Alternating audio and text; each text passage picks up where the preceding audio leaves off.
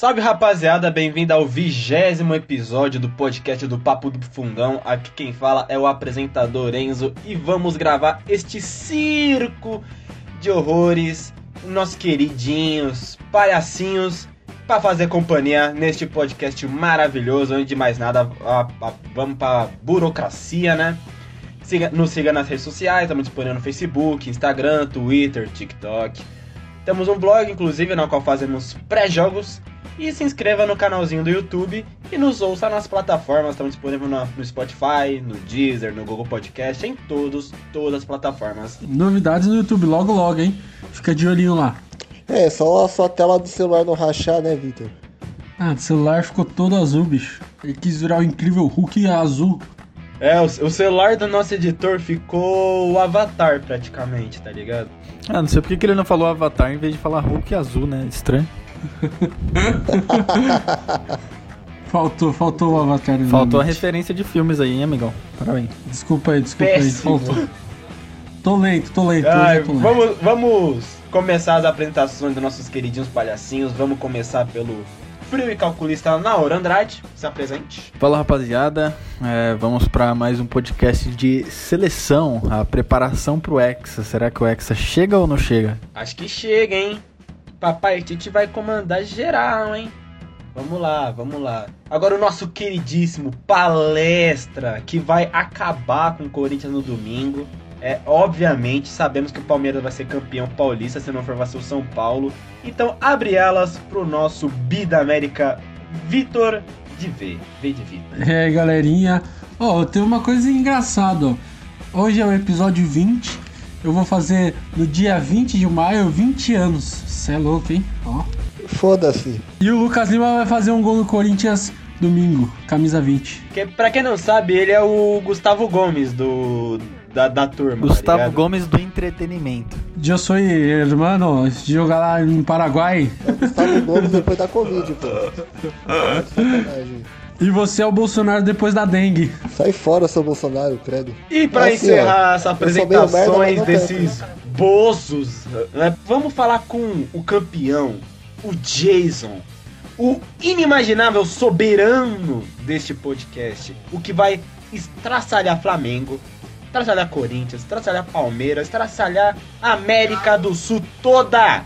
Se apresente, Vinícius Durão. Boa, boa, rapaziada. Bora analisar essa seleção do Tite aí, ou melhor dizendo, essa série Sereibis aí. O Equador que se aguarde, hein, porque essa seleção A veio... Costa Rica vai tremer. Se ajoelhem. A República Dominicana vai mamar. O Haiti, o Haiti tá, em, tá em choque, mano. Não tem como. É, já deram spoiler do nosso, da nossa pautinha de hoje. Hoje vamos falar de seleção brasileira. É, sempre que tem convocação de seleção brasileira é uma polêmica à parte, né? Sempre tem aquelas, aqueles jogadores que deveriam ser convocados, aqueles jogadores que não deveriam ser, que é um absurdo. E sempre tem um, ah, o Tite é coerente, ah, o Tite é incoerente. Então, neste podcast, vamos debater mais sobre esta convocação. Vamos é, apresentar a lista de convocados. Vamos começar pelos goleiros: goleiros Alisson, Ederson e Everton. Os laterais: Dani Alves, Danilo, Alexandro e Renan Lodge. Até aí tá tudo bem, né? Até. Mas aí tem os zagueiros, né? Os zagueiros são Éder Militão, Marquinhos, Thiago Silva, futuro campeão da Champions League, e Lucas Veríssimo. Vai, enfim, vamos pros meias! Casemiro, Douglas, é, Douglas Luiz, Everton Ribeiro, Fabinho, Fred e Lucas Paquetá. E os atacantes são Everton Cebolinha, Roberto Firmino, Gabigol, Gabriel Jesus, Neymar Júnior, Vini Júnior e Richarlison. Uma convocação é Vamos, começar, vamos começar com o sempre ardente na Andrade. Qual jogador não deveria ser convocado, cara? Cara, assim, pra começo de conversa, acho que a gente tem que ter um pouquinho de calma no sentido de. É, é quase que humanamente impossível você concordar exatamente em tudo com a seleção. Então, já é de lei, pelo menos aqui no Brasil que a gente acompanha mais, saiu a seleção, nossa, o Tite é um burro, é empresário, ah, isso, aquilo. É assim, rapaziada, é difícil concordar com tudo, né? Ninguém vai concordar com exatamente os 23 convocados. Então, fazendo esse parênteses aqui, é, eu não sou tão fã do Tite como uns amigos aí, né? Que tem uma relação mais afetiva, eu diria, né? Mas. é, mas enfim. É, nos goleiros, assim, não tem muito o que falar, né? Esses goleiros já vêm sendo convocados há um tempo e a não ser que o avião da seleção brasileira caia, esses serão os goleiros do Brasil na Copa. É, se não acontecer nenhuma desgraça, esses três vão ser os goleiros. É, laterais. Cara, laterais são posições escassas, né? Por exemplo, a gente tem na seleção olímpica o Emerson, que seria um puta lateral direito que a gente esperava mais, mas até agora não, não vingou tudo que a gente esperava. É, foi convocado para a Olímpica também o Gabriel Menino, né? É, só citando alguns exemplos, alguns exemplos de outros laterais que poderiam ter sido convocados. Mas assim, pelo nível que apresenta, é, eu concordo com o Vitão que dava para deixar de fora o Danilo. Só que eu não levaria o Fagner, não. Eu levaria o Rafinha. Eu levaria o Rafinha que tá no Grêmio. É, assim, a torcida do Grêmio já tá apaixonada pelo cara, né? O cara, assim, pra nível brasileiro e tudo mais, é bem diferenciado. Então eu preferia levar ele. É, pra esquerda a gente tem boas opções, assim, né? Tipo é, o Lodge e tal, né? Tem na Olímpica o Arana. Então são boas opções, não tem muita discussão. É, enfim, pro meio ali o que espanta mais para quem não acompanha tanto futebol europeu, talvez Fred, é, o Douglas Luiz, mas são bons jogadores, jogadores que estão ganhando a confiança do Tite. É, muita gente criticou a ausência do Gerson, mas a competitividade é grande também, né? Então vamos ver o que. Já está na Olímpica. Então, ó, na principal, digo. Muita gente pediu a presença dele na principal, mas vamos ver o que, que ele apresenta na Olímpica, né? Inclusive o Bruno Guimarães já foi para a principal também, mas hoje está na Olímpica. Então, vamos ver o que, que esses jogadores apresentam. E no ataque, aquela coisa, né? O Tite continua chamando os jogadores de confiança dele. É, muitas críticas em cima do Tite por conta do Everton Ribeiro, né? Que, querendo ou não, já está quase que virando um jogador de confiança do Tite. Contra o Uruguai, por exemplo, ele foi basicamente o melhor em campo e acho que ele foi convocado exatamente por, pelo que ele fez seis meses atrás pela seleção e não, não pelo que ele apresenta no Flamengo, que é horrendo, né? As apresentações dele ultimamente. Mas, enfim, óbvio, não dá para concordar com tudo, mas em tese é uma, uma boa seleção. Ô, ô antes de passar pro, pro próximo participante, o, o Gerson, é, se eu não me engano, você pode me corrigir. Tempos ele tinha recu se recusado a ir Pela pra seleção, seleção acho que porque as aulas de maratona. Não, antes, por causa dos jogos do Flamengo, que eram importantes e tal, não é mais ou menos isso? Você acha que a CBF não pegou meio que uma. Sei lá, uma birra dele, algo do tipo, ele ter se recusado a ir pra seleção, mesmo que tenha Cara, sido assim, é, gerou muito essa, essa questão que você tá levantando, foi bem gerada na. Assim, teve essa convocação, ele se negou. Aí na próxima, na, na convocação seguinte a essa que a gente tá conversando, é, ele ficou de fora. Aí foi um espanto realmente. Por que, que ele foi convocado pra uma e pra próxima não? Ali parecia realmente que tinha uma birra da CBF ali. Ah, o cara não quer jogar aqui, então não vamos convocar. Mas agora ele sendo convocado novamente, acho que não tem nenhum problema mais não. Acho que já tá bem, bem acertada essa questão. O que fica assim, por exemplo, no caso do Gerson, né? Muita gente pede ele na seleção principal. Eu acho que o que, o que acontece assim nos bastidores é que, por exemplo, o Jardine ali deve conversar com o Tite e falar assim, ó, vou levar esse aqui, esse aqui pra Olímpica. Então acho que o Tite deve dar uma, uma brecha assim maior pro jogador disputar ali na- com a seleção olímpica do que dar prioridade para principal, porque a principal tem mais uma quantidade mais vasta de jogadores. Então, se você não leva o Gerson, você pode levar um Fred, um Douglas Luiz. Para a seleção olímpica não é tão vasto assim as opções. Então, acho que o, o, o cardápio, eu diria assim, da seleção olímpica, como é menor, acho que o Jardine deve ter uma prioridade interna ali dentro da CBF. É, só, só completando o que o Noir falou, é claro que o Rafinha está encantando os gremistas, porque tinha Vitor Ferraz na lateral, qualquer um é melhor. É difícil. Então, mas, Mas- ah, antes de ter antes de ter Rafinha e Daniel Alves, o Fagner era o melhor do Brasil, assim, disparado, né? Hoje em dia já não é essa coisa toda, né? A briga é boa de, de- entre Fagner e Rafinha, né? Porém, o que vem apresentando o Fagner, por estar um time inferior e vem apresentando um futebol até que vem se destacando, eu levaria o Fagner no lugar do Danilo, porque eu O acho Fagner sempre se destacou no Corinthians, o time sendo inferior ou não. Nos times campeões ele também se destacava. sim, então. Não, mas ele tá querendo dizer que, tipo, ele sendo um destaque num time É. tão mal montado Mesmo sendo assim, uma né? merda, ele ainda faz gols e tá indo pra cima, entendeu? O cara fez um gol, então, que isso? Não, pô, fez mais, cara. Não, Fez uns de- três gols. atuações É. boas, Fez atuações uns boas. três gols aí nos últimos jogos. Tomou de quatro Penharol, mas deixa quieto. Isso daí é. Senão o. Borussia Dortmund, por favor, respeite. Então, Dê é. a sua opinião, qual foi o choque pra você? O Danilo sempre vem sendo convocado aí. Eu não sei como ele chegou na Europa, sério. Um cara que não joga bem, eu não vejo. Sei lá, é. Talvez eu não consiga é, ver qualidades assim pra ele estar num City é, que ele já teve, agora tá na Juventus. Então eu não vejo como ele chegou lá, mas fazer o que, né? E praticamente e o Everton Ribeiro, que vem amassando a bola aqui no Flamengo. A torcida do Flamengo vem reclamando dele há muito tempo, que ele não é mais o Everton Ribeiro de sempre, esqueceu o futebol na seleção. É, assim, pra não falar que ele amassa a bola o tempo todo, nos últimos oito meses ele fez um jogo bom, que foi o contra a LDU. Mas eu critico mais o Rogério Senna do que o Everton Ribeiro, porque o Rogério tem medo dele, pra quem não sabe, eu já falo isso há bastante tempo. É, então. E não é só o Naor não, vai só entrar no Twitter que você vai ver ah, o xingamento da galera pelo Everton Ribeiro, o amor, né?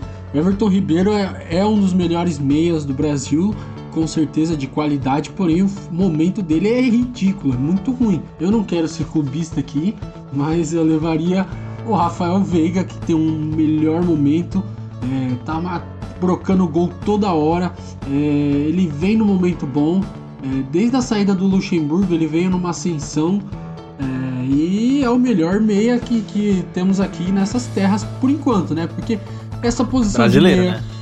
não, é, nessas terras brasileiras. É, jogando aqui. O momento dele é o melhor. O momento dele é o melhor. É, então, a minha dúvida só ficou por de nacionalidade brasileira, né? Isso que você tá dizendo. né? Não, é. Não, se tipo, é o melhor meia brasileiro ou o melhor meia que atua no Que Brasil? atua no Brasil. Entendeu? De nacionalidade brasileira. Isso, é. Que atua Ah, no tá. Brasil E e de nacionalidade, brasileira. brasileira. Aí sim, tudo bem. Então, porque eu não. Porque não dá pra levar o Rascaeta pra seleção brasileira ainda. Senão. Queria. Mas o Rafael Veiga. Eu queria também. O Rafael Veiga é o melhor meia. É, o momento dele é o melhor meia brasileiro que joga aqui no Brasil. Então ele merecia sim a seleção. É, como o, o Thiago Galhardo, quando estava numa boa fase, foi para a seleção, não fez muita coisa lá, claro. Mas é, o jogador treina, motiva e um dos, um dos grandes feitos é ir para a seleção brasileira. E o cara tá numa boa fase e não ser chamado, eu acho que é muito decepcionante, muito broxante tá na pele de um jogador desse. Você levaria o Rony ou o Veiga, Vitão? O Veiga, o Rony, o Rony ainda não, não é nível seleção não, gente, não dá não. Rony é meia boca. Não, ele é esforçado. Ele, ele não tem aquele talento exorbitante, aquela, aquela, nossa, aquele futebol bonito. Ele é esforçado pra caramba. Ele se joga no campo, ele deita. O cara, é- ele, ele se entrega mesmo, mas falta um pouco mais de talento. Bom, depois que o Vini falar, eu dou só mais uma sugestão pra essa posição aí, vou ver se o, Vitor, se o Vini vai citar. Então, eu já quero brincar de Akinator aqui no começo. Ou não, o jogador que você tá pensando é o Rafinha do Leeds United? É, boa, boa, boa, boa, boa. Sabia? Pô, ele é muito bom esse Rafinha, viu? Daqui a pouco vai estar no Grande da Europa. E depois de brincar de Akinator, Ele merece, ele é um cara que merecia estar ali na direita, ali, com certeza. muito, muito, mano. É um dos principais nomes desse Leeds aí do, do Bielsa, que vem jogando bem na Premier League e tudo. Mas assim, voltando pra seleção, que é o nosso assunto, o Enzinho. Eu acho que assim. Acho que não tem muito o que mudar do que o Tite convocou. Infelizmente, nós vivemos uma safra fraca, mano. Você vai falar, você vai olhar para ataque tem o Firmino, que não vem uma boa temporada no Liverpool. Você vai ver o Gabriel Jesus, que é reservaço no City. O Guardiola prefere jogar sem atacante do que jogar com ele. Mas, cara, não tem outro, infelizmente não tem outro centroavante, por exemplo. Aí você vai olhar pro meio de campo, que eu gosto, principalmente da parte de volante. O Casemiro, ótimo. O Fabinho, ótimo. O Douglas Luiz no Leeds, ótimo. Até o Paquetá eu nem achei tão ruim dessa vez, porque ele vem jogando bem no Lyon. Tá bem no Lyon, né? Ele vem jogando bem no Lyon. Diferente de uma época que o Tite convocava ele quando ele jogava no Milan, que ele era reserva, nem entrava no jogo direito. Aí dessa vez eu até nem acho, eu nem acho tão absurdo que chamar o Paquetá, porque vem tendo boas atuações no, no Lyon. Aí você olha pro meio. Aí você vê o Fred do, do Manchester United, que muita gente pode até criticar e tal, por às vezes não acompanhar tanto, mas o Fred vem jogando muito bem no United. Ele é titular, tomando vaga do Van de Beek e tudo. E uma polêmica aqui, ó. o Fred, pro que o Tite quer de jogo rápido, o Fred faz melhor essa função do que o Gerson, viu? Polemizei. Olha, Eu também acho.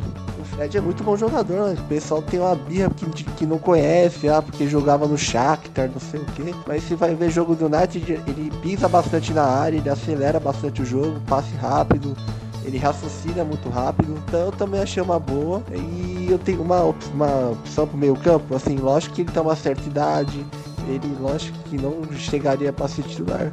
O que eu acho que valeria a pena o teste, eu comentei até mais cedo no jogo, o Fernando que joga no Sevilha, eu acho que poderia, numa convocação aí no amistoso, no, de teste mesmo, né? Vai que o Casemiro machuca, o Fabinho machuca, eu, eu chamaria o Fernando que joga atualmente no Sevilha. Cara, na zaga, eu concordei muito com o Militão, que vem jogando muito bem no Real. Eu concordei com o Marquinho. Ele, depois que o Sérgio Ramos machucou, ele assumiu a camisa. acho que ele tá até melhor que o Verratti, né? O Verratti não, o, o Varane. né? Verratti. Não, melhor que o Varane, sim. Não, ele vem melhor que o Varane mesmo. É, tá melhor mesmo, viu? Eu acho, eu acho. O Zidane também abriu ele de lateral direito lá no outro jogo, no zagueiro pela direita, quebrou as pernas dele, né? Zidane Aí e suas também. invenções malucas. Ele colocou o Vinícius Júnior de, de ala, dane-se, pra marcar. É, Bom, ala tem- invertida, né? Ele joga lá do outro lado, meu Deus do céu. Pra favorecer o Hazard, que tá gordo que nem eu. O Marquinhos, que tá um monstro de zagueiro, pra mim é um dos melhores do mundo atualmente, não tem o que contestar. Top 1 pra você? Top 1? Ah, cara, eu coloco ele um pouco abaixo além do Sérgio Ramos, mas pra mim ele é top 3 com certeza. É, Ajudando tanto defensivamente, tanto na criação de jogo, tanto fazendo gols na Champions.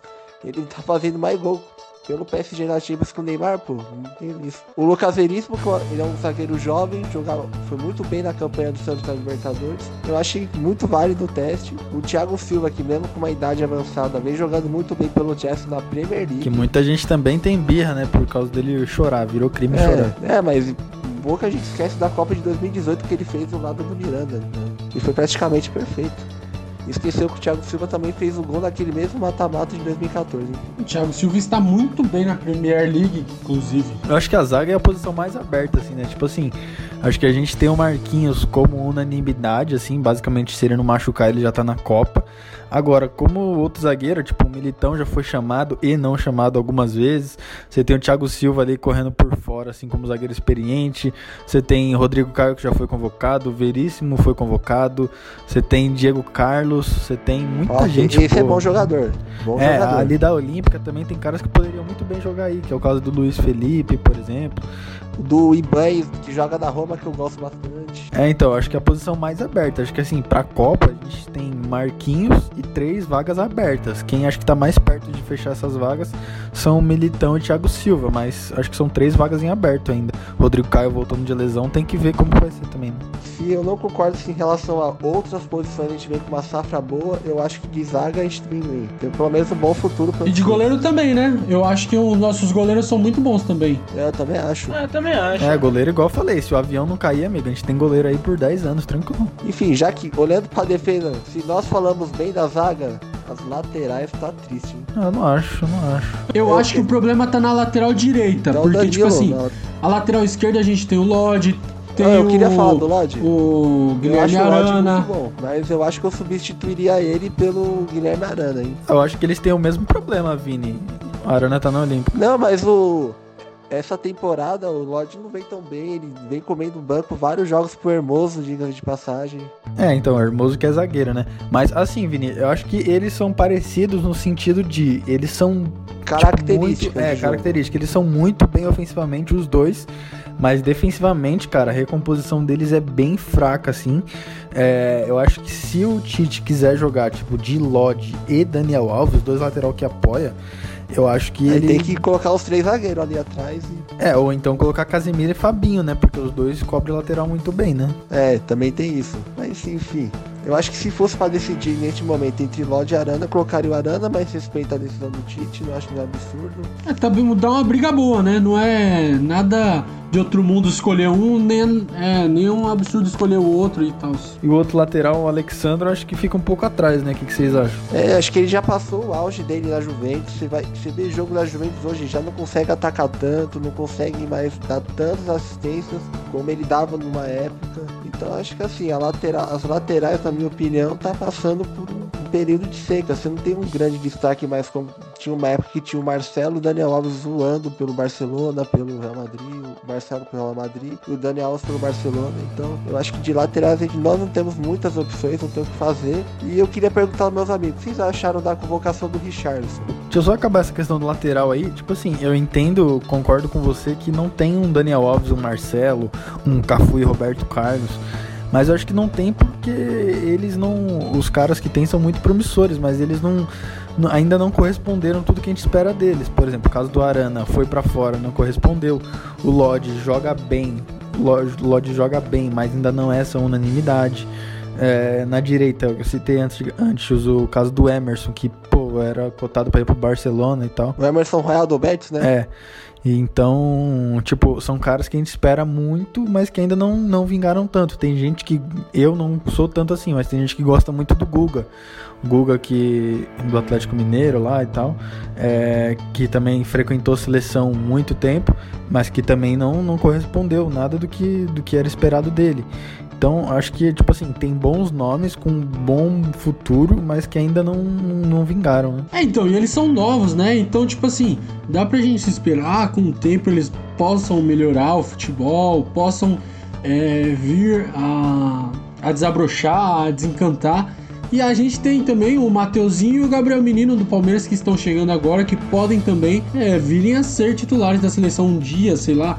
É, tem muito chão pela frente. É, eu acho que né? essa oportunidade, a convocação do menino para a seleção olímpica vai ser.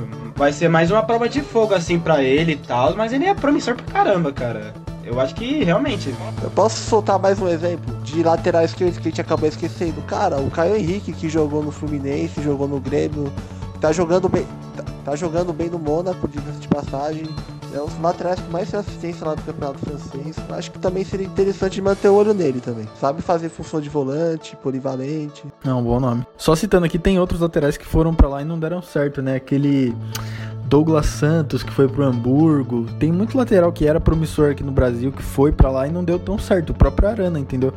Mas, assim, o Zeca. É, então. O Luan Cândido. Eu concordo, assim, com o Vini, que não tem um Daniel Alves um Marcelo, mas a lateral tem muito cara que é promissor, que tem potencial, mas que ainda não amadureceu. Então, acho que a gente pode esperar mais um pouco. E eu queria voltar na, na, na pergunta aqui que eu tinha feito anteriormente. Vocês acham do Pombo na seleção, do Richardson? Ah, cara, eu gostei. Gostei, eu gosto do Pombo. Ah, na minha opinião. Até pela Copa América que ele fez, né? É, então, eu levaria o Pombo também. O 9 da Copa, muita gente pode se espantar, né? Mas, na minha opinião, esse cara não é nem titular do time dele.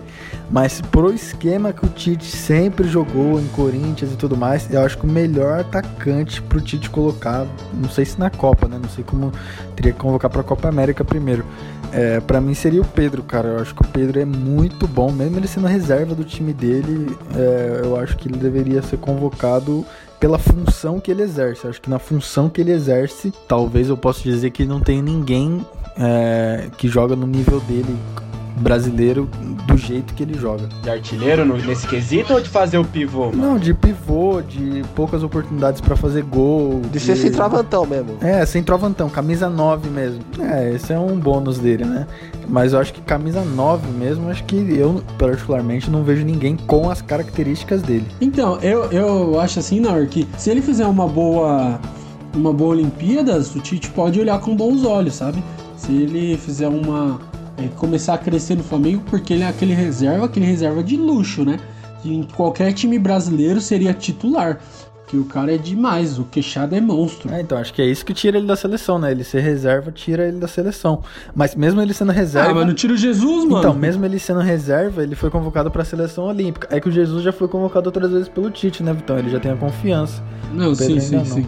Mas enfim, só completando, eu acho que em característica não tem ninguém igual ele, né? Tem que ver como é que ele vai render na seleção e tudo mais. É, tem muito ala bom na seleção, muito ponta bom.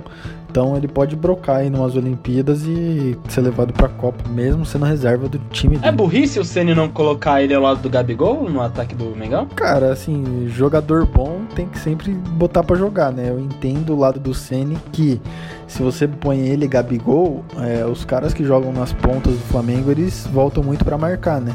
Então, tipo, o Bruno Henrique e o Arrascaeta, eles, re- eles revezam essa marcação. Então, uma hora um faz dupla de ataque com o Gabriel, o outro marca. Uma hora faz outro e outro marca.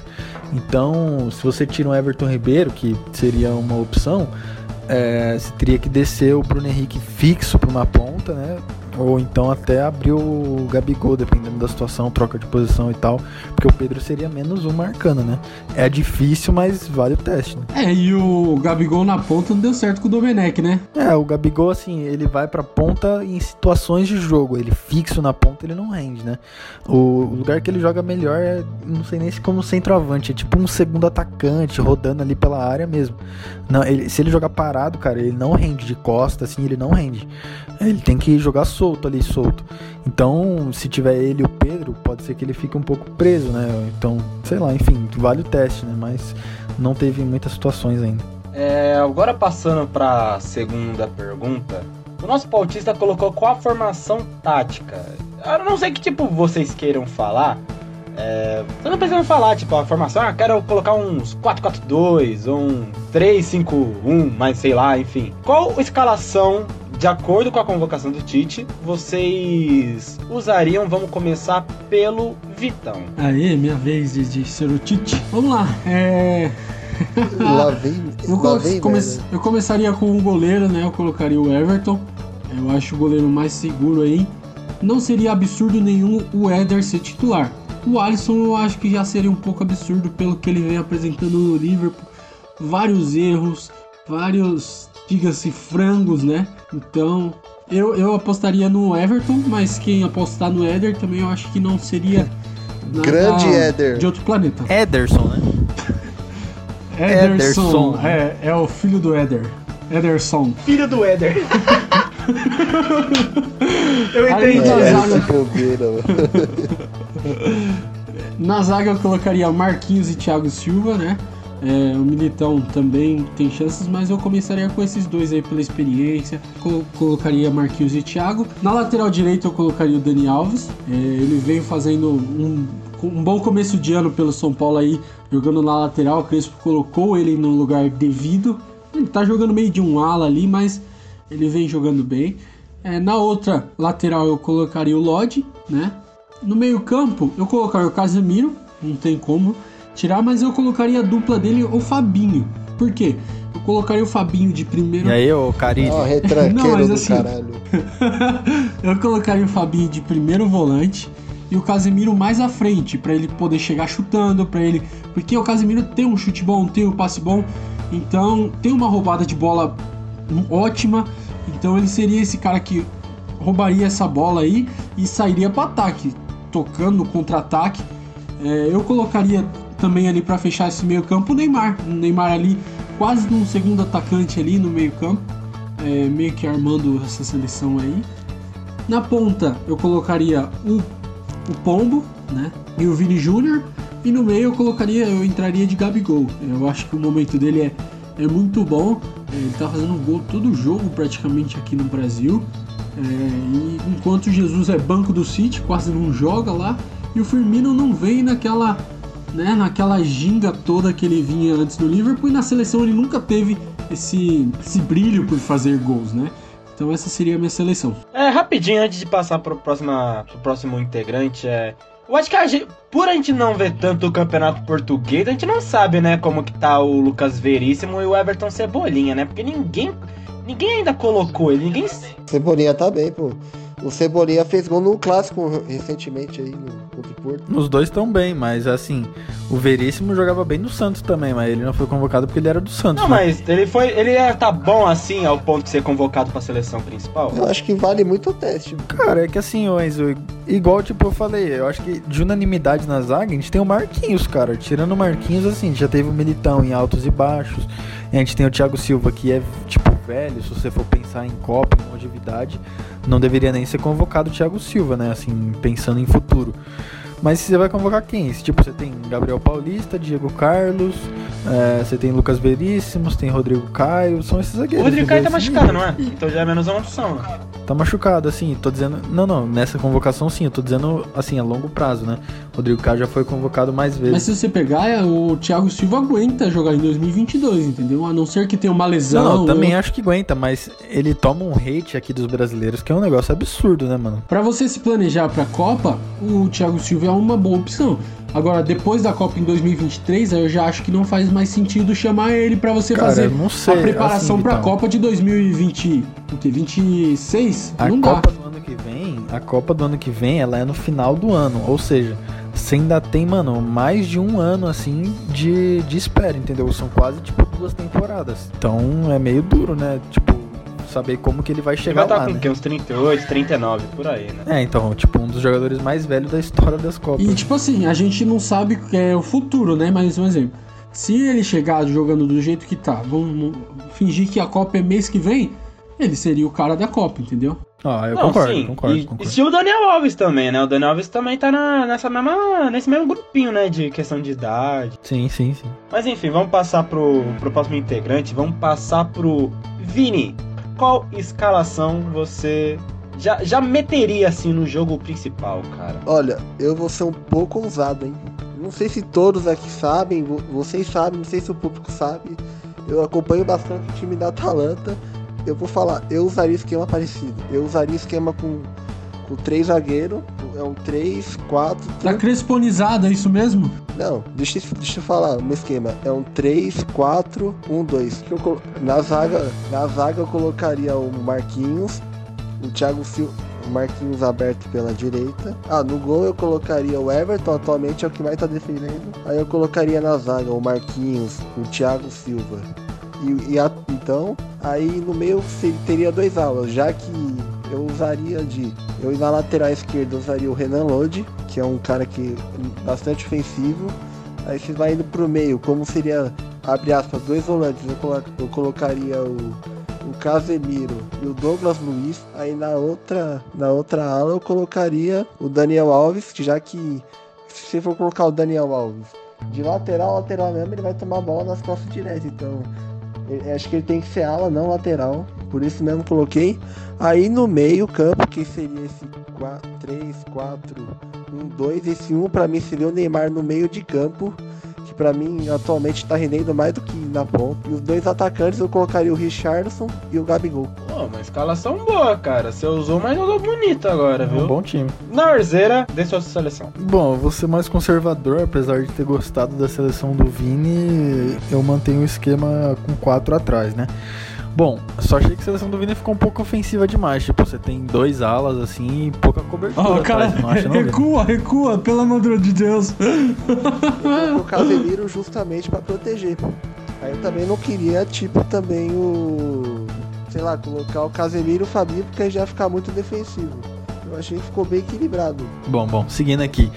É, eu vou de Everton também, é, fazendo um asterisco aí ao Ederson, que pra mim não faz sua melhor temporada, mas questão de jogo com os pés ainda pra mim ele é o melhor, assim, disparado, talvez melhor do mundo em questão de jogo com os pés. Ah, eu acho que tirando o Neuer em bolas no pé, ele é o melhor, mano. O segundo melhor aí. Cara, eu acho que o Neuer, ele é porque tipo assim, fica muito muito romantizado que o Neuer joga com os pés, mas o Neuer acho que ele se destaca mais em coberturas do que em jogar com os pés, assim. Você não vê ele dando muito passe É longo, você não vê o muita Neuer coisa dando assim. muito lançamento igual o Ederson faz, por exemplo. É, você vê o Neuer cobrindo, assim, o Neuer ele é muito ligado no jogo em questão de antecipação, essas coisas assim, né? Ah, mas você diz no- no- na questão de passe, né? Tipo, de, de armar o É, jogo. questão de passe, pô, um goleiro, um goleiro que dá assistência em semifinal de Entendi, Champions, é tipo entendi. isso que eu tô falando. É, é o nível de Éder e Everton, né? Porque o Everton também dá uns lançamentos. Cara, Éder. o Éder é atacante Ederson- São Paulo, pô. Ederson e o Everton, é o caso deles, porque os caras, cada lançamento que os caras dão é um gol, você é louco, mano. Enfim, continuando. É, as minhas laterais, eu vou falar primeiro as laterais pra justificar a zaga, né?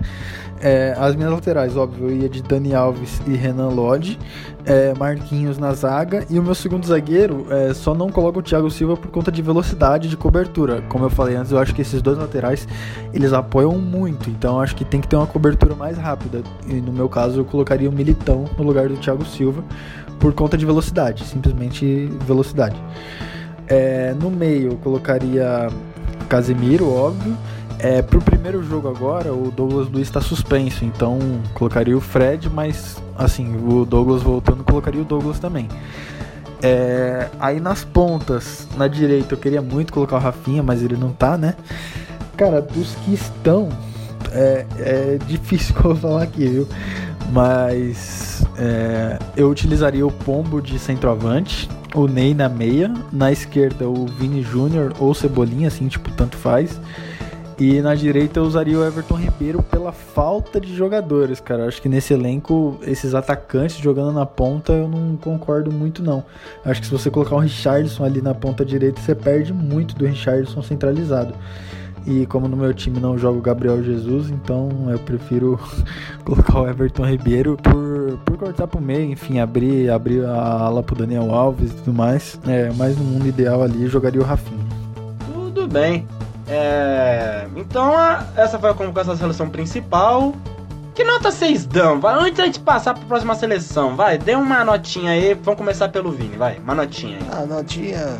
Notinha 6, tá bom, vai. Na or... A notinha 7,5. E Vitor? Ah, vou, vou ficar no meio do caminho ali e vou dar 7. Só, só uma adenda aqui rapidinho. É, essa, essa, essa convocação é contra Equador e Colômbia, se não me engano, os jogos. É, não é pra Copa América. É, eu convocaria vários jogadores pra teste. Vários. Concordo, concordo. Entendeu? concordo. É, Rafael Veiga, é, até o Pedro, Thiago Galhardo pra teste na seleção principal. É, sabe? Rafinha do Leeds. Rafinha. Então eu convocaria alguns jogadores de. Os dois Rafinha, né? Isso, é. Fazer uma ala direita de Rafinha ali. Rafinha, tocou pro Rafinha. Diego Costa na defesa ali, ó, também. Diego, Diego Costa Carlos, não, Diego Diego Carlos. Carlos sim. Diego Costa é de São Entendeu? Paulo, é. O Diego Costa está puxando Não, muito não, pro São é Paulo, Luan do, do São Não, Paulo também também, não, também não. brincadeira. Mas eu, eu usaria, se eu fosse o Tite, eu usaria, convocaria bastante, pessoas, é, ba- bastante jogadores é, pra teste mesmo, que até nunca jogaram na seleção ou jogaram pouco na seleção, Gerson. né? É, até o Gerson, convocaria alguns aí. A gente pode citar alguns nomes, mas o Tite é conservadorzaço e quer jogar com o Equador Uma com dúvida. força máxima. O que, que, que que vocês acham do Claudinho? Bom, mano, vale a pena. Eu acho que ele se encaixa nesse grupo que o Vitor citou, que vale a pena ir fazer uns testes na seleção, cara. Ele não. Eu acho assim que o ano passado ele foi mágico e esse ano ele, ele tá. Não tá tendo o total rendimento que ele fez ano passado. Mas eu acho um bom jogador. Testaria assim na seleção principal. Eu, se eu fosse o Tite, eu Mas como ele tá na Olímpica, né? Então é. é, é- é um te- vai ser um teste pra ele também, né? É, então, só uma dúvida que eu tenho, porque na minha cabeça, é, na minha cabeça, eu preferia. é, eu acho que o Tite não convoca o Pedro, né? Que foi a minha primeira sugestão, assim, pra 9. Então, dentre essas opções, eu usaria o Richardson pra 9, ou, uma coisa que eu já falei internamente, eu usaria o Ney de falso 9. Muito baseado no que o Messi já fez na carreira dele algumas vezes. É, o Ney mais perto do gol, assim, acho que ele poderia render mais. E aí, colocando o Ney ali, eu acho que a gente sente muito a falta de um meia, né? Tirando o Ney da meia. E eu acho que hoje, cara, eu acho que hoje o Claudinho é o cara que melhor pode cumprir essa função. Vídeo que o Coutinho tá, né, naquela nhaca. Assim, em bom estado físico também, a gente tem que lembrar aqui do Douglas Costa, que também é um cara que é absurdo tecnicamente. Que poderia, se tivesse fisicamente bem, poderia entrar aí também. O Naur queria ele na DM do, da seleção, é isso que ele queria. Ô, ô Vitor, você, tinha- você tinha falado é, qual eram os jogos? Era contra o Equador e contra o Paraguai. Para- Nossa. A- Dia aí- 4 aí, de então, junho e dia 8 Aí o Tite tem que ir com força máxima mesmo, porque o Paraguai é complicado. Tem você jogando, né, Vitor? Não dá, né? Pela madrugada, velho. Vai, segue, segue, segue o baile. fala pela madrugada, pelo amor de Deus. Agora vamos falar da seleção olímpica. É, Eu achei uma boa convocação, antes de mais nada, achei uma convocação muito boa. Ah, Isso só mostra que as- a, a nossa seleção vai ter muita peça pro futuro, muita. E vamos começar. A, a convocação foi Cleiton, Breno e Brazão, do Real Oviedo. É, laterais, Gabriel Menino, Emerson, Guilherme Arana e Abner. Zagueiros, Gabriel Magalhães, Luiz Felipe, Ibanez Ibanhes, é Ibanhes, né? Ou- Ibanhes, Ibanhes e Nino do Fluminense.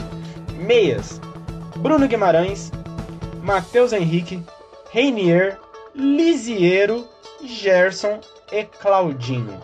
E os atacantes são Anthony, Malcolm, Pedro, Evanilson, Gabriel Martinelli e Rodrigo. Convocação boa, boa. Achei boazinha, achei boazinha, cara. Gostei também. Eu achei boa pra caramba. Nossa, eu curti pra caramba também, mano. Eu só trocaria uma. Ô, ô Vini, ô Vini, é uma pergunta só pra você essa. Manda, manda. que Lisieiro, boa convocação? Ah, cara, é que talvez. Porque o técnico é o Jardine, ele trabalhou com o Liseiro na base do São Paulo, talvez ele possa conhecer ele, talvez seja de confiança dele, talvez seja um homem de confiança dele. Mas acho que assim, ó, pra seleção olímpica não vejo esse potencial todo nele, não. Ele é muito bom, mas atualmente ele- tá voltando de lesão, é, ainda tá se recuperando. Vale o teste olímpico, vale o o teste. E eu queria fazer uma sugestão aqui, Enzo. Eu trocaria o Evanilson pelo Matheus Cunha que joga no Hertha Berlim, mano. Muito, porque é mais jogador, eu, eu acho que é mais jogador. Eu acho que hoje eu não trocaria não, hein, Vini? Eu já trocaria antigamente uma boa fase do Matheus Cunha, mas o Matheus Cunha trocaria, vem de lesão também, não vem? Sim, sim, sim. E o Evanilson tá bem também, pô. Chegou bem lá. Assim, né, que é uma coisa muito particular. Tipo, eu trocaria o Matheus Cunha pelo Evanilson, mas não é nenhum absurdo também chamar o Evanilson e não o Matheus Cunha, entendeu? Eu acho que assim, a única, o único setor horroroso que a gente tem na Olímpica é goleiro, né? Goleiro é. Ah, mano, eu acho que o Breno, o Breno do, Grêmio Grêmio é bom, eu não é- acho ele é bom horroroso, goleiro. não. O Breno é bom goleiro. Eu acho que ele vai ser o titular, porque o Clayton aí é horroroso. Olha, o Cleiton também não, não usaria, não, viu? Tá, é, eu acho que ele é um pouco inseguro, sabe? Eu não. Ele é, ele é fraco. Não, hoje mesmo, no jogo contra o Não, o Palmeiras. Cleiton é horroroso. Não, no, no jogo contra o Palmeiras, ele espalmou a bola pra, praticamente pra dentro do gol dele. E a bola catou de travessão e o Rony foi lá e fez o gol. Ah, Vocês têm, vocês têm razão num ponto que o, o Breno ele realmente ele é bom, mas acho que ele ainda tem que se firmar ali num campeonato brasileiro da vida, assim, Isso. né? Porque se a gente se a gente for ver, por exemplo, um cara que surgiu absurdamente, que tipo naquele espaço ali de sei lá 5, 10 jogos, pra mim ele era o melhor goleiro do Brasil na época, que era o Neneca. Pô, hoje em dia o Neneca só bebe, termina relacionamento Mas acho é que isso. o problema extra-campo pesou mais, né, mano? Tipo, na vida do. Não, pesou pra caramba, pesou pra caramba. Então é isso que eu tô falando do Breno. Ele começou, é um mais um começou muito bem, mas eu acho que a gente tem que ter um pouco de calma, assim, no, não tô falando que ele é absurdo e tal. Ele é muito bom, mas que a gente vai ter que esperar um pouco pra ver se ele tem cabeça e tudo mais. é, que é o mesmo caso do Neneca. Mas tirando o gol, assim, cara, acho que a gente tá muito bem servido em todas as posições. Todas, Cara, todas, é uma, todas. uma convocação que eu fiquei surpresa, assim, que faz tempo que eu não ouvia falar, era do Malcolm, mano. Tipo, ele- o Malcolm, o Malcolm fez gol esses dias pelo Zenit, mas eu nem imaginei que ele, ia- que ele fosse ser convocado, cara. É, eu- algum de vocês é, sabe mais do Malcolm na Europa? É que eu não, não sou, não acompanho tanto assim, igual eu gostaria de acompanhar.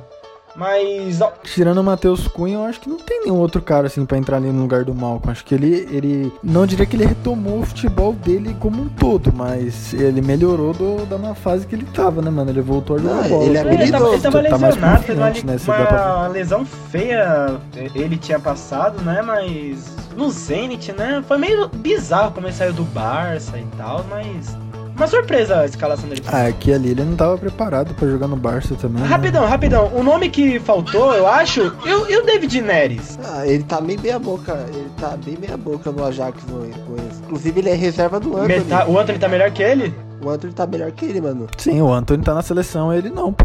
Dá pra ver. por Não, aí, sim, por, por que eu falei, eu soltei o nome David Neres, pra saber, tipo, como realmente ele tá e tal, qual a opinião de vocês. E outra coisa aqui, o Vini Júnior, ele tem idade olímpica e o Richardson também. Então, provavelmente, eles vão ser os titulares nas Olimpíadas, né? Que eu não sei como vai dividir Copa América, Olimpíadas, não sei como vai ser. Mas pra essa seleção olímpica, Não, Olimpíadas acho que é só no final do ano, né? Ou é agora? Copa América é agora, nessa, é. nessa metadinha aí, pô. é Copa América e Não, já não, emenda as nas Olimpíadas Olimpíadas. O Mbappé queria jogar os dois e Ah, não, o PSG ano. não queria deixar e tal. É nesse ano, é depois da Copa América e da Eurocopa. 23 de julho. É depois da Copa É, em América. seguida. Dá pra jogar a Copa América. Não, é, é em seguida da Copa América. É que os clubes, é, o PSG não deixou, não tava querendo deixar o Mbappé jogar. Não sei como os clubes vão cuidar dessas, dessas joias aí, né? É, Aqui no Brasil todo mundo é filho da CBF. Ah, né, mas o Real Madrid, né? Tem, tem um poderzinho lá. Você- Mas eu acho que, outros- ô Vitão, nesse caso aí de deixar ou não deixar ir pra seleção, é um pouco do que o Guardiola tinha falado numa entrevista coletiva, que, tipo, eles fazem todo um processo de guardar um atleta por conta do teste do Covid. Aí é, por exemplo, 15 dias, aí depois vai ficar mais 15 dias quando voltar da seleção. É uma parada que o Guardiola tinha dito numa entrevista coletiva e por isso que ele não queria deixar ninguém ir pra seleção antes, o Guardiola. Então, é, dá pra entender como os técnicos na Europa veem como a- tanto a América do Sul quanto o Brasil, mais ou menos, tá lidando com o coronavírus. Agora uma questão. Uma questão. Qual setor vocês acham entre atacantes, meio-campistas, zagueiros e laterais? Qual que é o melhor setor que a gente tá mais bem servido? Eu vou de zaga. A zaga tá bem mais servida. Mas, ô Naur, é a Olímpica que você tá falando? Olímpica, eu tô falando da Olímpica. A da Olímpica? Ah, deixa eu pensar então. Calma. Não, mas eu acho que a zaga, sim. A zaga é mais servida aí. Ah, eu acho que é os pontos. Rodrigo, Anthony. Eu curti muito os pontos da seleção, pra falar a verdade. E você, Honorzeira? Ah, cara, eu, eu, eu fico bem em cima do muro. Eu acho que todas as, as posições a gente tem muito cara bom, mano. Eu fiquei assustado, assim. Eu tava acompanhando ao vivo, né, a, a convocação.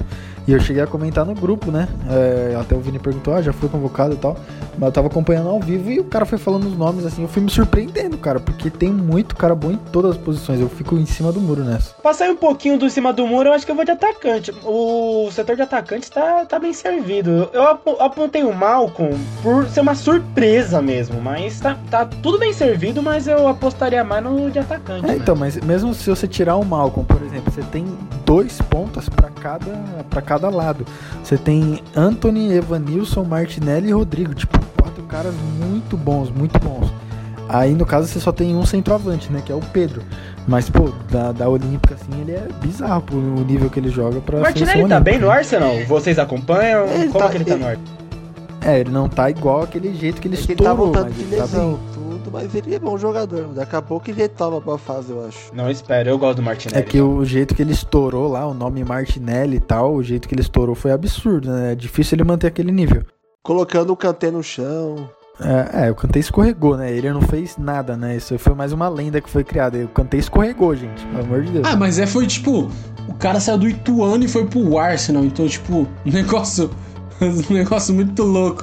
E ele, ele começou bem, Não, né? então, é só pra complementar, assim, em cima do muro total, porque você pega o setor de meio campista, assim, pra é, segundo volante, assim, você tem Bruno Guimarães, você tem Matheus Henrique, você tem Gerson, até o Lisieiro, que o Vini citou aí, que é de confiança do Jardim. Aí, tipo, pra meia, o Claudinho, pra mim, poderia jogar na principal, tá ligado? Ele tá na Olímpica. O Renier, querendo ou não, ele ainda não tá se destacando, mas ele tem muito futuro, é promissor. Tipo, e a zaga, mano, tipo, o Luiz Felipe, Ibanes, até o Nino, que você olha, nossa, o cara do Fluminense. Mas, você é louco, a zaga é muito boa. E um cara que a gente esqueceu de citar. O Gabriel Magalhães também, do, que é do Arsenal também. Sim, sim. E um cara que a gente esqueceu de citar é o Abner na lateral esquerda, né? Do, do Atlético. É muito bom. ele muito estourou bem. Ele estourou bem no ano da Copa do Brasil.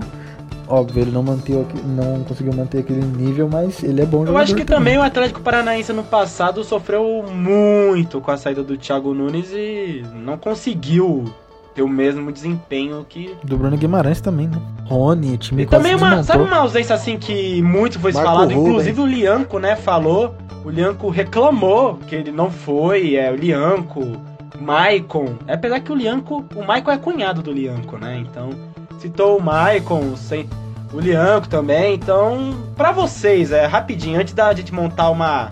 pra fazer a pergunta correta. Faltou alguém ou você acha que, tipo, o que tá aí tá ótimo? Não, se mexer mais caga. Eu, Weisel, queria comentar sobre o Lianco. Cara, o Lianco ele tá reservaço do, do Torino, tá? Ele, ele jogou o último jogo contra o Milan. Torino, meu! Ele jogou o último jogo aí contra o Milan. Tomou 7 a 0 Apenas. Simplesmente. E vem sendo reserva. O brasileiro que tá sendo titular do mesmo time dele, que é o Bremer, que jogou no Atlético Mineiro. Então, ele não sei o que ele tá reclamando. Não tá jogando, pô.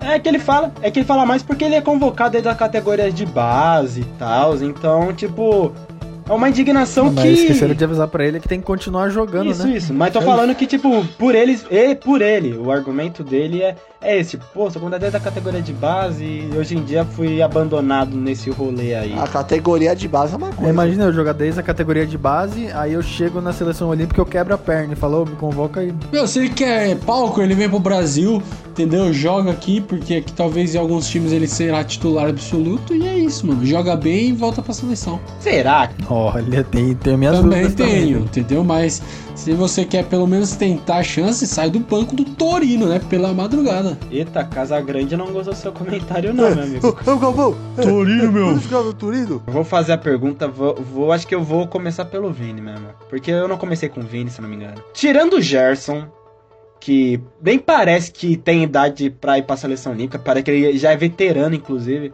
Claudinho, é, qual da seleção aí, me- tipo, tem chance de catar uma vaguinha na equipe titular do Brasil? Ah, cara. Eu acho que o Rodrigo mesmo. Se ele, se ele ter uma sequência no Real Madrid, eu acho que ele é um cara com muito potencial, Rodrigo. Se o Vinícius Júnior tá, o Rodrigo também tem possibilidade de ir. Eu acho que o próprio Pedro, que é muito bom jogador. Cara, os próprios zagueiros mesmo que nós comentamos aqui, o Luiz Felipe da Lazo, eu acho que ele poderia receber uma chance. O próprio Nino do Fluminense. Então são caras que eu acho que podem ter uma chance na, de vaguinha de titular. O próprio Anthony mesmo, ele fez uma boa temporada pelo Ajax, pode ser que futuramente ele receba uma chance com o Tite. Então acho que muito, tem muitos bons jogadores aí, o Bruno Guimarães, aliás, também. Quase que esse aqui, o Bruno Guimarães também tem chance. O Matheus Henrique do Grêmio, que ele já foi convocado anteriormente. Cara, eu, eu vejo. Só não pode citar a seleção toda, tá, cara? Então, mas é porque, é, que, é como disse na hora, tá muito boa essa seleção. Então, eu acho que praticamente todos ali têm uma chance de, de assumir a principal. Tá Você não bom, tem um? Escolha um. Um só? Sai do muro. É, um. Cara, o, por característica, chamaria o Pedro. Na orzeira. Cara, eu vou ficar igual o Vini aí, tipo, o, a, única, a única categoria que não dá pra ninguém da Olímpica entrar é goleiro. Goleiro os caras não conseguem competir. Agora, laterais, a gente espera muito do, do, do Emerson, né? Até pela escassez de lateral direito. O Arana, vocês mesmos citaram que queriam ele na principal, então total condições. Da zaga, eu acho que quem tem mais chance aí é o Luiz Felipe, na minha opinião, né? E como eu citei quando a gente falou da principal, acho que a zaga é um, um local muito aberto ainda na seleção principal. Então, acho que o que quem vai ter mais facilidade vão ser os zagueiros. Mesmo não sendo, por exemplo, é, a gente não acha tão unanimidade o Luiz Felipe quanto, um- quanto um Gerson, quanto um Pedro. Porém, a posição do Gerson e do Pedro é mais concorrida do que a do Luiz Felipe. Então eu vou ficar com o Luiz Felipe ali, Barra e Banhes. É, mas mesmo sabendo que tem jogadores na Olímpica melhores que eles, porém tem mais concorrência na titular. Você, Vitão. Ah, é basicamente o que os meus amigos falaram aí. Essa seleção é muito boa. A gente tem, a gente pode ver se esses jogadores é, crescerem ou até continuarem no nível que estão. A gente vai ter um bom futuro aí na seleção brasileira, né? Mas eu ficaria com o Guilherme Arana, né? Lateral esquerdo ali. Que vai brigar bem com a posição com o Renan Lodge, mas é uma briga boa e eu ficaria com a Arana. Ficaria com a Arana. É, eu acho que a opinião de vocês foram muito boas, muito boas. Eu, eu ficaria particularmente com o Pedro. Bora pra última perguntinha. Vamos falar de Adenor Bat. Amado, odiado e, e sempre criticado, né? Toda convocação criticam o homem. Por mim, seria demitido. De imediato, obviamente, para voltar pro Corinthians. Mas, para vocês, vamos começar por Naor Andrade. Antes de mais nada, não me julguem, é brincadeira, tá? Pô, você não quer a permanência do, do Wagner Mancini, o único técnico LGBT do Brasil, não quer não? É, não vai dar não, cara. Acho que eu passo. Prefiro a morte. Ah, porra. Tô brincando. tô brincando, tô brincando. É, enfim, agora vamos, vamos focar nessa porra aí. É. Norzeira, Tite. Você vê ele assim, é, pelo que ele apresentou, pelo que ele já conquistou e pela convocação, né? Que ele geralmente convoca, tem umas peças fixas, tem outras que não. você acha que ele vai com bons olhos, tanto na Copa América quanto na Copa do Mundo? Cara, é, minha opinião pessoal sobre o Tite. Depois do time que ele. Depois do futebol que o time dele apresentou em 2015, eu esperava muito dele. É, não me interpretem mal, o time de 2011 foi mais vencedor. 2012, desculpa. Né? É, mas foi mais vencedor, mas em questão de futebol apresentado, para mim o time de 2015 apresentou um futebol bem absurdo assim. E naquele momento eu esperava um Tite sonhando ali com a Europa, essas coisas assim, né? É, tinha até um rumor, quem lembra na época, que ele falava, barra, terminava de aprender italiano e tinha vaga para ele na Juventus e não sei o que, não sei o que.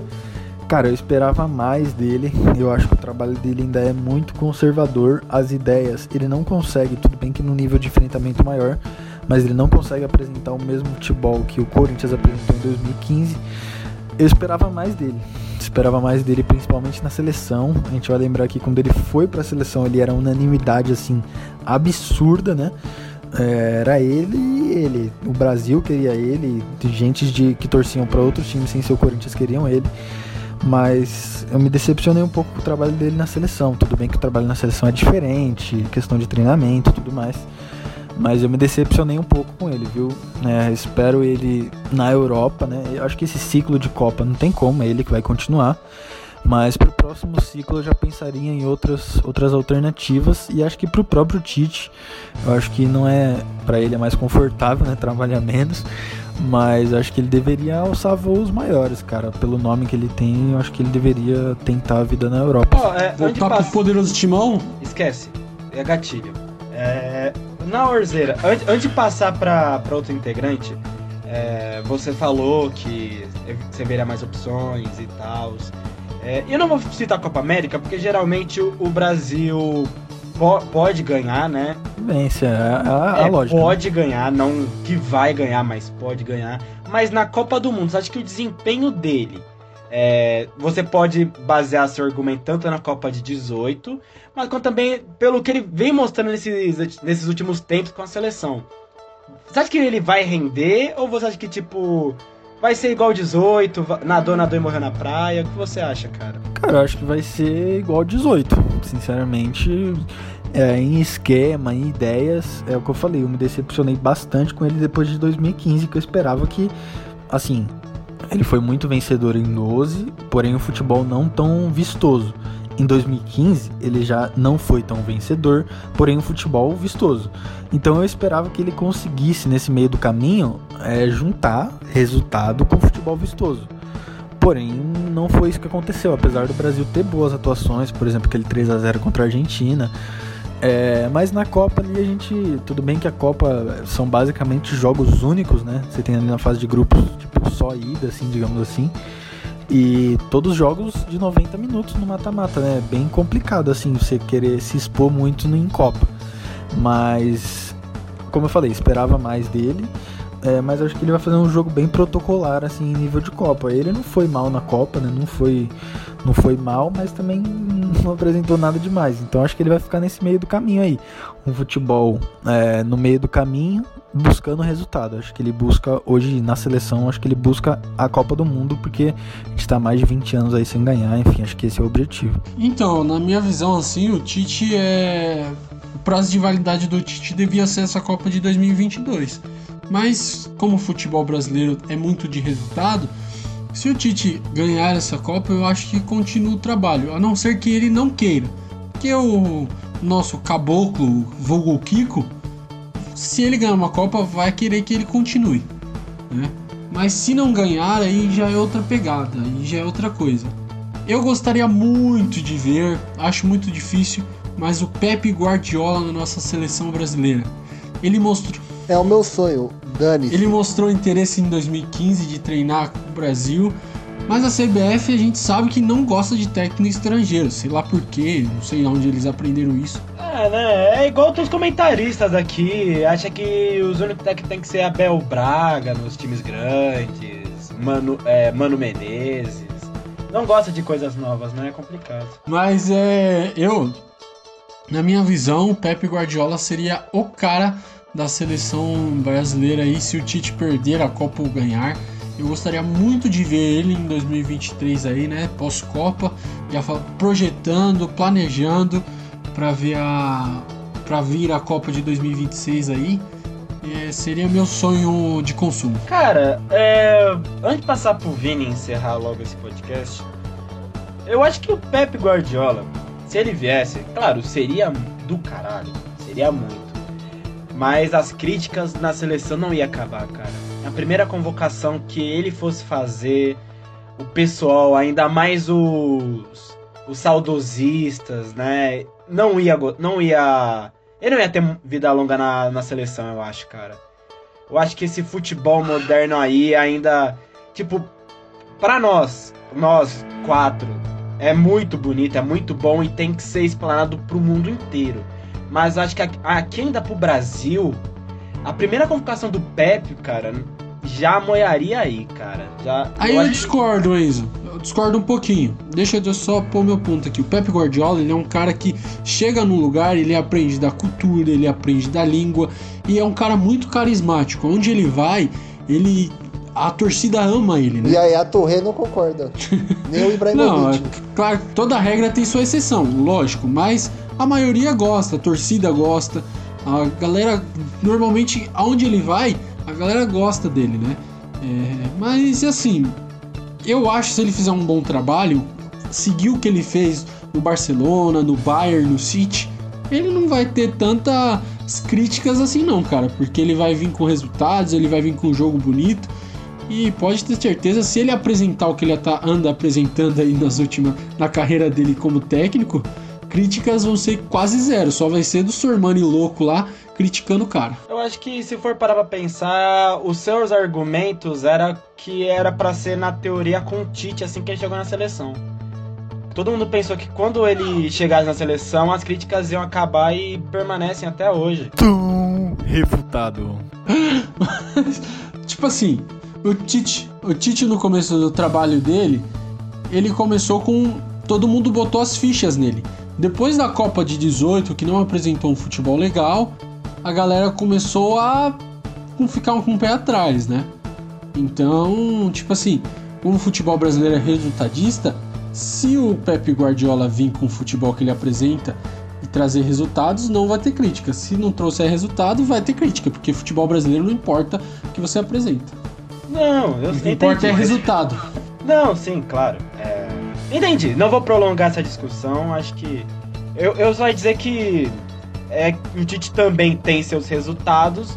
E é até por isso é criticado até hoje, mas acho que é uma discussão que dá para se explorar mais na, na frente. Ah, mas o resultado se basta a Copa do Mundo, né? Se resume a Copa do Mundo.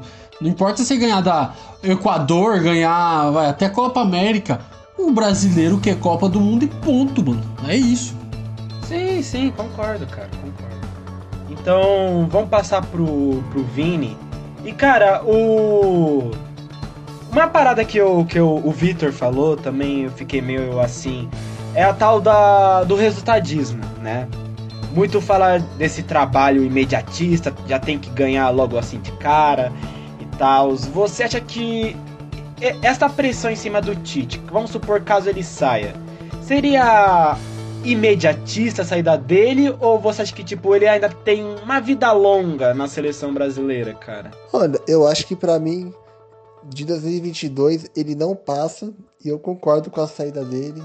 Eu não acho que taticamente ele ajude em nada na seleção, nada, nada, nada. Até porque eu acho que até é o contrário mesmo. Se for pegar os resultados do Tite, os números, não são números ruins, sabe? Tem poucas derrotas, tem um bom aproveitamento, mas cara. Se você for olhar por resultado, até o Dunga não foi mal, né? Então, o que me assusta é que eu não gosto do trabalho do Tite é as atuações, de, de modo geral, eu acho um pouco sonolento demais, eu acho conservador demais. É, eu acho que ele não consegue explorar as principais virtudes que o time pode produzir. Eu acho um técnico da boa, não acho ele nível seleção não, para falar bem a verdade aqui. Antes de mais nada, eu vou fazer uma. Vou pegar você de, de surpresa. Eu quero que vocês saiam do muro e falam. Vamos começar por Vinícius. Tirando o Pepe Guardiola, tirando esses nomes assim, que está na nossa realidade. Vamos pensar, pensar direito. Quem vocês colocariam no lugar do Tite? Que faria tanto, tirando o Guardiola, lembrando, que daria tanto resultado quanto desempenho. Vocês acham que você colocaria no lugar do Tite? Se você fosse Rogério Caboclo, que vocês colocariam? Cara, eu gostaria muito de ver um técnico, tipo, estilo Klopp, assim, que, de intensidade, que sempre propõe jogo, que estuda jogo, que não simplesmente coloca, ah, vai você, vai você. Eu queria ver um cara tipo o Klopp mesmo, na seleção, assim. O Klopp, eu acho que tá na hora de um treinador estrangeiro pra seleção, sabe? Tudo bem que tem a tradição, tudo. Mas, cara, eu acho que é hora de tentar reformular o no, no, nosso futebol. Nosso, acho que a gente não pode ser tão preso a isso. Olha que assim, eu sou um cara que eu gosto de. É, e olha que quem me conhece sabe que eu gosto de umas coisas tradicional, sabe que eu gosto de uma. de manter uma coisa, mas cara, eu acho que ter um treinador estrangeiro na seleção ia causar um choque, ia tirar muito treinador da zona de conforto. Então, e lógico que ele traria muita muito pro Brasil, agregaria muito taticamente. Então eu veria muitos bons olhos um técnico estrangeiro. Pode até ser argentino, que eu não ligo, pra falar a verdade. É, claro, o Hernan Crespo tá fazendo um ótimo trabalho sim, na sim. seleção. Não, o Crespo tem que ficar no São Paulo. O Crespo tem que ficar no Tricolor. Na Arzeira. Bom, assina embaixo do Vini aí. É, basicamente, eu também acho que tem que ser estrangeiro. É, a gente precisa de renovação, cara. A gente precisa de renovação e a gente achou que isso aconteceria com o Tite e ficamos decepcionados, né? É, em, tipo, na história, se você pegar, o Brasil teve muito é, ex-jogador, muito cara que era dos bastidores, até o auxiliar técnico entrando para treinar o time. O próprio Dunga. Não, não, e aí. Você... Tafarel como treinador de. É, e aí você pode citar. Você pode citar vários. Você pode citar vários, tipo, Parreira. Quem que é o Parreira, gente? Então, assim. O Zagallo. É, não, o Zagallo ele tinha até uma história como jogador, tá ligado? Mas, tipo, como treinador, ele foi campeão, beleza, mas é, sabe, é o que eu tô dizendo é que tem muito essa questão de os bastidores pesar na CBF, é, o cara ser conhecido, o cara ter moral e tudo mais. Eu acho que a gente tinha que sair dessa linha e, e ir para realmente treinador. Pega quem é o melhor treinador, quem é o cara que estuda, quem é o cara que apresenta o um jogo diferente, quem é o cara que tem, por exemplo, como o Guardiola já falou, tem o Brasil como inspiração, tem, já ouviu coisas do Brasil e que hoje o Brasil não apresenta. Então acho que a gente deveria retornar a essa cultura de, do jogo bonito. Bom, passando esses pontos, o que acontece? Eu acho que o treinador tinha que ter personalidade forte. Né? Eu acho que a gente esperava muito isso do Tite, de, de sei lá, assim, bater de frente, assim, sabe? É, esse tipo de coisa. Então, assim, eu, lógico, entendo que o Klopp é um excelente nome, igual o Vini citou. O Guardiola não pode aqui, né, na pergunta do Enzo. Mas, cara, é, pode ser um pouco clubista, pode ser, mas pelo futebol, assim, pegar um cara que ele vai ser lembrado pelo futebol que ele apresentou. É, ele pode ir para a seleção e virar uma decepção igual o Tite virou. Pode ser. JJ? JJ, óbvio. Ele pode ir para a seleção e ser uma decepção igual o Tite foi. Porém, ele é lembrado pelo futebol que ele praticou, ele é lembrado por ter personalidade forte, por bater de frente com o jogador, por pegar na gola da camisa do jogador. E eu acho que precisa disso, precisa de personalidade, precisa de, de carisma da torcida. Você pegar basicamente o carisma da maior torcida do Brasil e você precisa, cara, é, dessa identidade, entendeu? Acho que o Brasil falta muito essa identidade. Pô, esse é o cara, esse é o treinador, esse é o cara pica. Ele, além do jogo, ele comanda o vestiário, ele tem, tipo, além dele já conhecer o futebol aqui em si, é um cara muito estudioso, então eu iria de JJ. Ó, oh, cara, é, antes de passar pro Vitão, é, é, o, o JJ seria a mesma coisa que, o Guardiola, que eu falei do Guardiola. Quando o Jorge Jesus chegou no Brasil e fez o que ele fez, eu nunca vi uma mídia tão desesperada igual ficou, porque muitos técnicos da vanguarda ficaram ameaçados. E começou essa onda de contratar estrangeiro, contratar estrangeiro, e, e tudo isso graças ao Jorge Jesus. E, então, cara, eu vou ser sincero, o Jorge Jesus também seria um ótimo nome? Seria. Não pelo que ele tá fazendo no Benfica, mas pelo que ele tá fazendo, pelo que ele fez no Flamengo. Mas é, o que a mídia fez com ele, e eu acho que é o pensamento de muitos que estão ainda, ainda lá na CBF, é, eu acho que é um sonho distante, cara. Vou ser sincero. Não, eu também, eu concordo. Vendo por esse lado, eu concordo sim. Mas o que eu nem diria assim, o JJ, mas o que eu queria era um cara que tivesse a personalidade de pegar o jogador. Pô, você é o cara pica, então eu pego você pelo pescoço e você vai fazer o que eu tô falando aqui. E porque isso aqui é o certo, não de ficar aquele lenga-lenga, aquela coisa. Amigo E da boleirada, Um cara né? que mostra. É, não, não tipo, queria isso.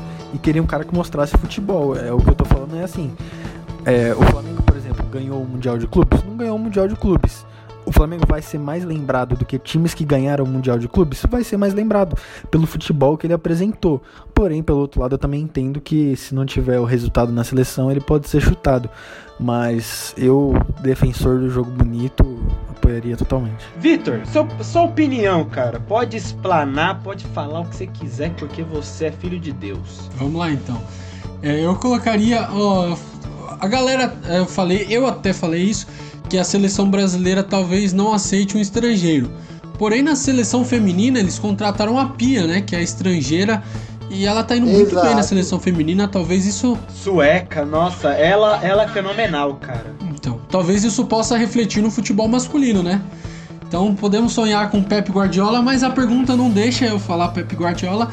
Então eu vou com outro careca, Sampaoli. Eu gostaria de Sampaoli na, na seleção. Mesmo ele tendo naufragado com a Argentina? Não, um louco, maluco. Eu gostaria sim.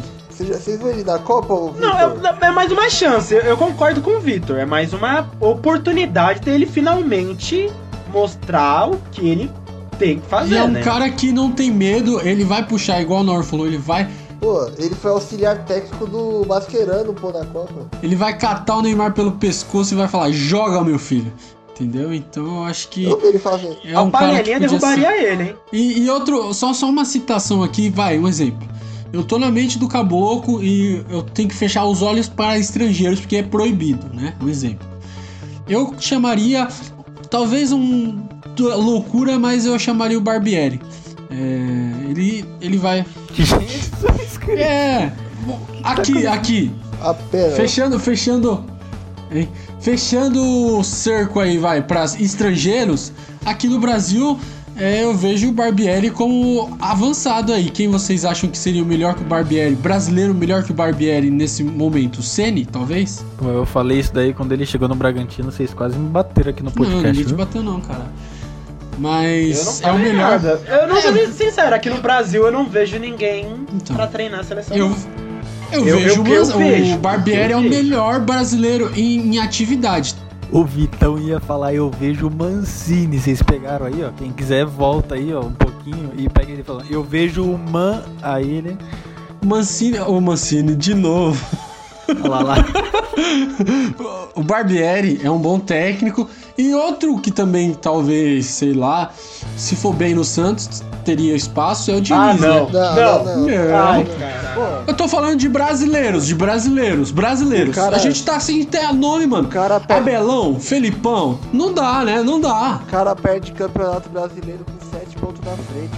Não dá pra colocar um cara desse na seleção. Bom, ó, analisando friamente, sem lado torcedor de Vini, eu entendo o que o Vitor tá falando pelas ideias de jogo, tanto de Barbieri quanto de Diniz. Porém, Vitão, é uma puta hipocrisia você falar que quer o, o Sampaoli porque ele vai pegar no pescoço do cara e você falar o Diniz e o Barbieri porque o, o Gabriel Jesus vai pegar no pescoço do Barbieri e do Diniz vai bater a cabeça dos dois. Pô. Por isso que eu falei que é mudando totalmente de, de características. No começo da minha resposta eu falei isso. É, porque são É, totalmente eu acho que eles diferentes. são promissores, mas eles ainda não estão Não, concordo, mas brasileiro eu acho que é os dois que estão aí no auge, porque o resto, o Ceni, isso é louco. Não, eles não estão no auge, Vitor. Não. Eles são promissores. É, é os. Porque você pegar no Brasil aí, mano, eu não vejo técnicos melhores que eles, tá ligado? O Diniz ainda. Não, vai, o Diniz tem que ter um trabalho bom no Santos aí, vamos ver. Agora, o Barbieri, mano, o Barbieri tá em ascensão, na minha visão, claro. Não, respeito sua visão. Eu respeito, não concordo, mas eu respeito. Mas o Pepe vai vir pra seleção e ponto. Nome de Jesus. É, Vitão, você falou da, da pia, da técnica feminina. Mano, você não acha. Você não é que, tipo, vai, por ser seleção feminina, não ter a mesma. Infelizmente, né? Pra, pelo menos na minha visão, respeito quem falar o contrário. Mas por não ter a mesma repercussão do masculino, talvez seja mais fácil é, ter uma estrangeira na seleção feminina do que numa seleção masculina, né? Na qual, tipo, a seria mais aberta a críticas, na qual seria mais aberta a outros problemas sociais, assim. Então acho que.